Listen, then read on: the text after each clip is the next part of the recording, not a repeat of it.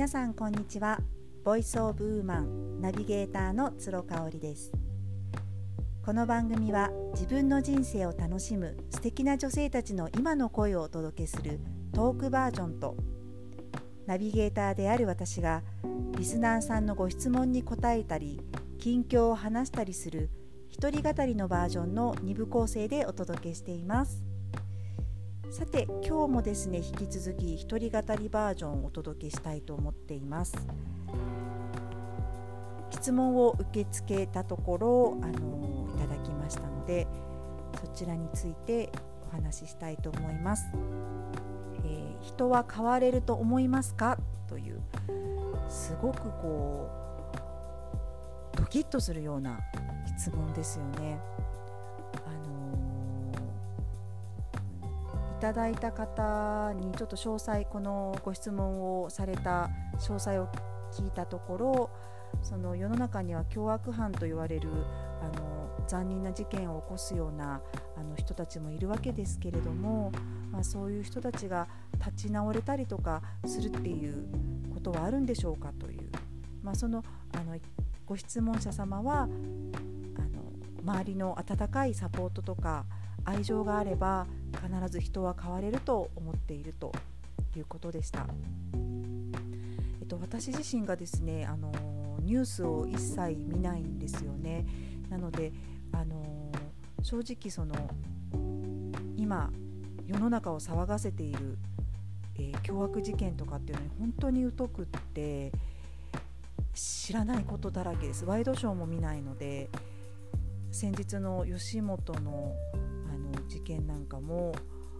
人から聞いたっていう感じなんですね。そもそもテレビっ子だった私がどうしてあの見なくなったかっていうのはあのー、すごく感情移入しちゃうんです。であのテレビを見ていると大きな事件があるとどのチャンネルを回しても、あのー、やってますよねその事件が。でいろんな情報を入れれば入れるほど自分ごとのように錯覚してしまうっていうこれ私だけなのかもしれないんですけれども、あのー、そういう気持ちになってしまうので本当にこうひどい事件とかがあると一緒になって泣いていたし一緒になって怒っていたしっていうことがあったんですよね。あのあんまりメディアってポジティブなあの嬉しいニュースをこう長い時間放映するっていうことがないと思うんですね。なのであのポジティブなニュースがずっと流れていれば幸せな気分になれるのかもしれないんですけれどもやっぱりこうあの目を引くような話題っていうのはどうしてもネガティブに寄りがちなので私はそういうニュースにすごく気分気持ちを引っ張られてしまうタイプだったんですよね。である方に、まあ、何人かになんですけれどももうニュースとか新聞とかメディアに触れる時間をなくしたらって言われたんです。えー、と思ったんですけれどもなんかこう話題についていけなくなるんじゃないかとか、まあ、常識的にそういうの知っといた方がいいんじゃないかって思ったんですけど暗いニュースを見て一日自分の気持ちも暗くなるんだったらっていうそういう気持ちで始めてもう数年経ちますね。あのー、好きなドラマとか「セブンルール」みたいな好きなそういう密着取材の番組なんかは録画して見ているので全くテレビを見てないということもなくあの自宅にもテレビはあるんですけれどもそういったネガティブなニュースを見なくなってからあのすごい自分に向き合う癖がついたというかそういう時間を取れるようになったっていうのはありますね。であのすいませんちょっと話がそれてしまったんですけれども人は変われると思いますか？というご質問者様からのそもそもの内容です。こちらに関してはうーん私自身がですね人を変えるよりかも自分が変わっちゃった方が早いよっていうのにもこれまたあの気づいてから人を変えるっていうことに対しては全く興味がなくなったんですよね。うん、それは何でかっていうとどうしてもこうあの期待をしてしまってその期待通りにいかないと自分の中でモヤモヤが残るっていうその経験を小さい頃からずっと繰り返してきたんです。なので、あのー、いろんな方の本を読んだりいろんな方のあの意見を聞いて人が変わるよりかも自分の見る世界を変える見る視点を変えた方が絶対早いし近道早い近道確実な近道だよっていうのを言われてからですねあの実践するようになってます、まあ、実践するというかそういうふうに心がけるようになってますなのであのー、うん、人が変わるよりかも自分は変わるっていうそういう方にフォーカスするようにしています。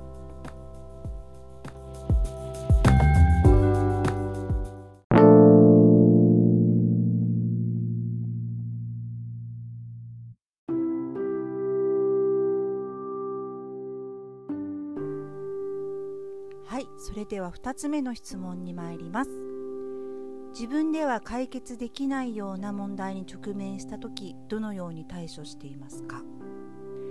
この質問の詳細をお聞きしたところ自分だけ頑張ったところで解決できないような問題に直面した時の対処法ですね。うん。実際私男の子2人いて子育てをしていると本当にそういうことばかりですよね。あの上の子が小学校3年生なんですがあのお友達とのトラブルとかって、まあ、そんなに大きなものはないんですけれどもね本人があの悩んでいたりとかした時にうん私ではこう解決できないあの問題っていうことの一つだなって思うことがあります。あの質問者様のおっしゃるあのレベルよりか本当にあの小さなことかもしれないんですけれども実際こういった小さなことからあの大きな問題まで私自身も自分が頑張ったところでどうにもならないなっていう問題って本当に日常茶飯事だなとあの起きていることだなと思っています。ただそこであのうんやっぱり思いたいのは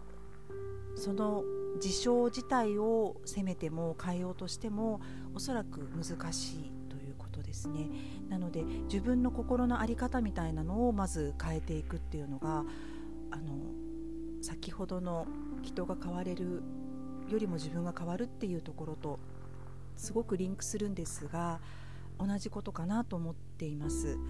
あのよく心理学でねあのコップの水に半分しか入っていないと思うか半分も入っていると思うか。それによって次にあの出てくるアクションとかあの思考みたいなものにすごく差が出てくるんだよと。あの人生って人生というかあの生きるってもう日々選択の毎日なんですよね。その選択をやっぱり、えー、コップの水が半分しかしかと思うかこんなにも自分にはあの恵まれていてすでに持っているものが多いと思えるかっていうことでうんされど1日ですがあのそれがちりつもになると365日になると全然違う人間に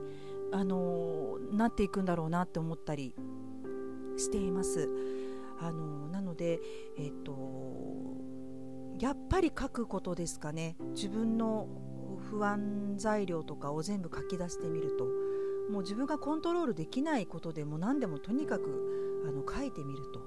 でもしこれがあの叶わなかったら実現しなかったりとか解決できなかったら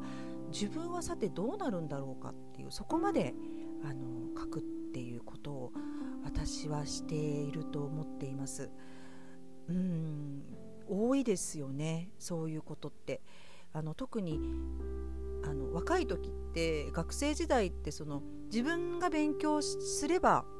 あの結果が出るとかっていうそういう感じだったじゃないですか。でも社会に出て大人になってあの自分の家庭を持ったりとか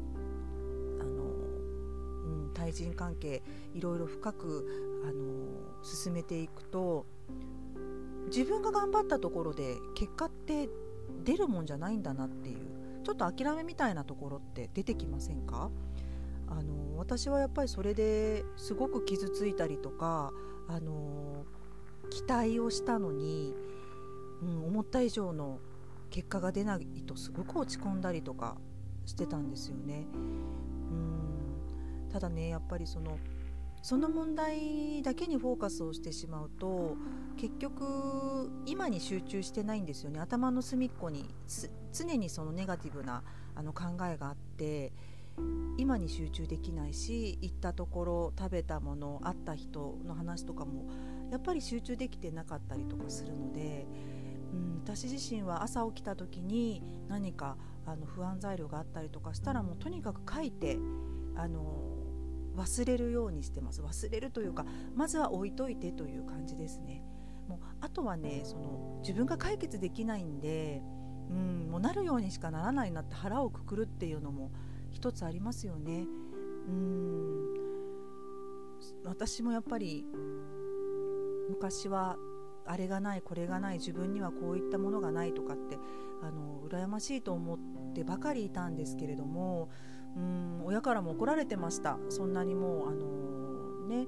恵まれ自分の恵まれた部分に目を当てないで不足のところばかり文句を言っているのは良くないよっていうのをすごく言われてたんですけど、うん、それってまあ若い時の思考の、うん、特徴というか若さの特権というかそういうあの感じなんですけどねもう今40代になってそれをずっと続けていくのはもう自分自身もしんどいんですよね。あの出口の見えない迷路にはまっているような感じがしているのでうーん自分では解決できないかもしれないけれどもやっぱり自分を納得させて違う世界を見せられてあげられるのは自分しかいないと思うんです。もうそれをいつも心の中にあの思ってますね。はい以上です。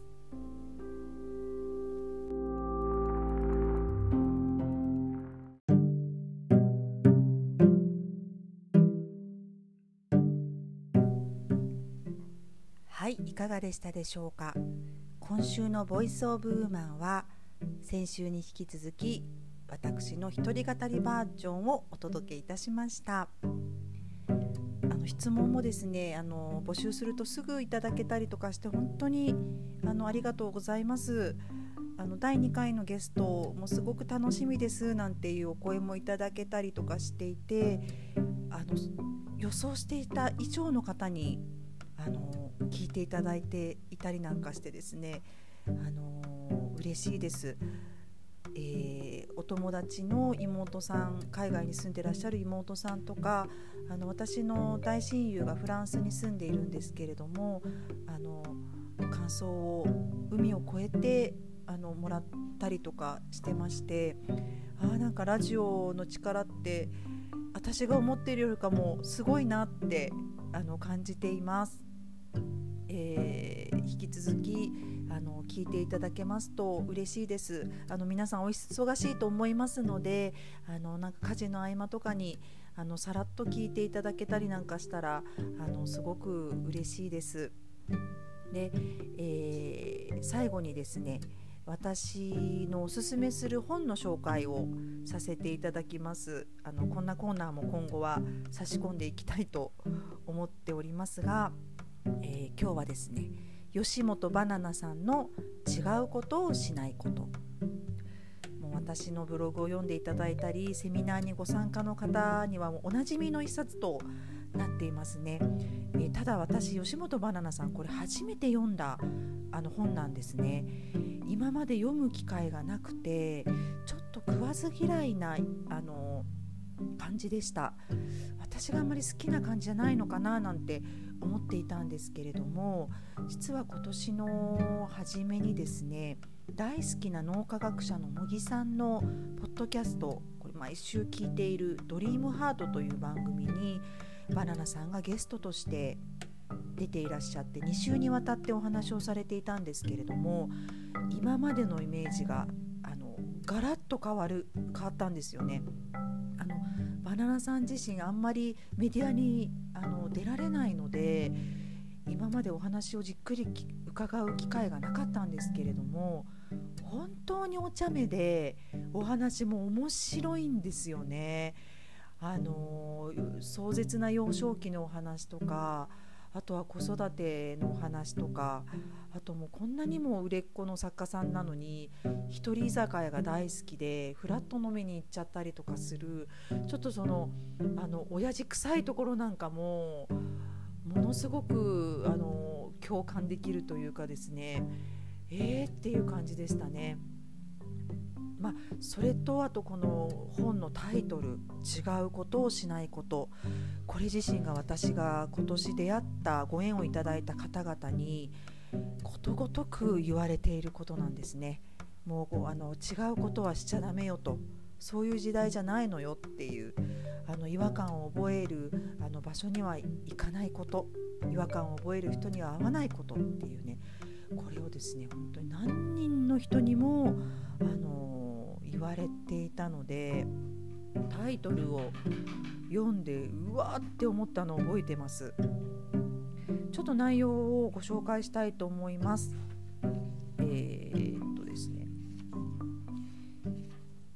はい。人間ってノイズが多いから。つい別のことをしようとするんだけどその瞬間にその人に求められる行動動作考え発言っていうのは本当は一つしかないとかですね。とはたとえわずかな兆しでも自分がしたくないことを受け流さない。違うことをしなければ違わないことがちゃんと返ってくるよとかですね。もうさらっと書かれているんですけれども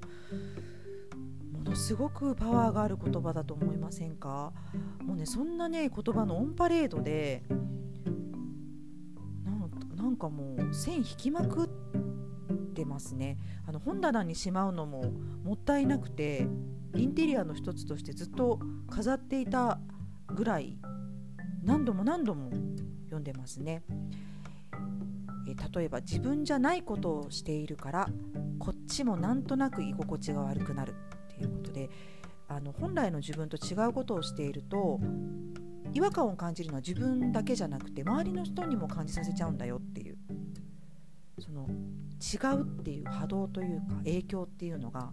周りにも波及しちゃうんだよ。っていうことを言ってるんですよね。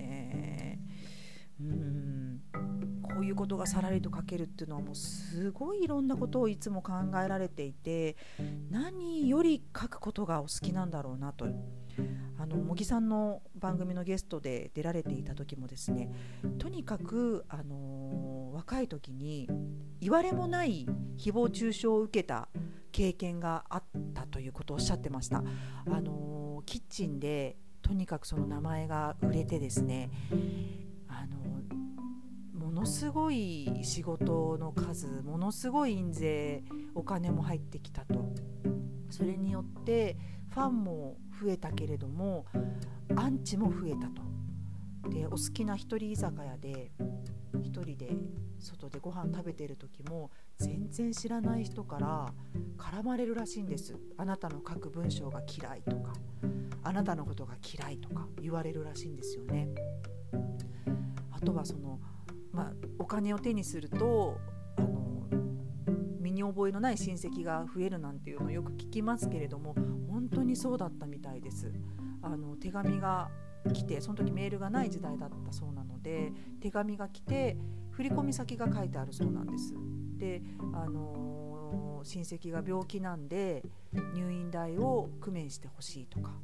全く知らない他人の方からそういうねあの手紙をもらったりなんていうのもあったそうなんですけどそれでも書くことは絶対に捨てなかったしやめなかったっていうことをおっしゃってました。もうバナナさんにとっては書くことが違うことではないんですよね。本来の自分を取り戻すあの大事なアクションっていうことであのすごくユーモアなあの軽快な語り口でですねそういうパワフルな言葉をバンバン発せられていたのがとても印象的でした私自身もこの本を読んで自分にとって違うことって何だろうって考えだったんですよね。であの違うことをこう棚卸ししてしていって本当にしたいことっていうのもあの書き出していって今のこういったセミナーですとか音声配信番組のスタートっていうことがあります。やりたいことなのでストレスも一切ないですし、あのー、正直あまり人の評価も気にならないという感じでした感じなんですね。あのー、ぜひ読んでいただきたい一冊です2019年の私は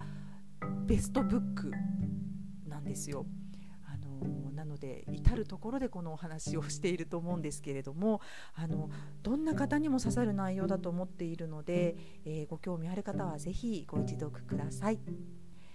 はいということで来週はあのいよいよお二人目のゲストをお呼びしての、えー、トークバージョンお届けしたいと思います。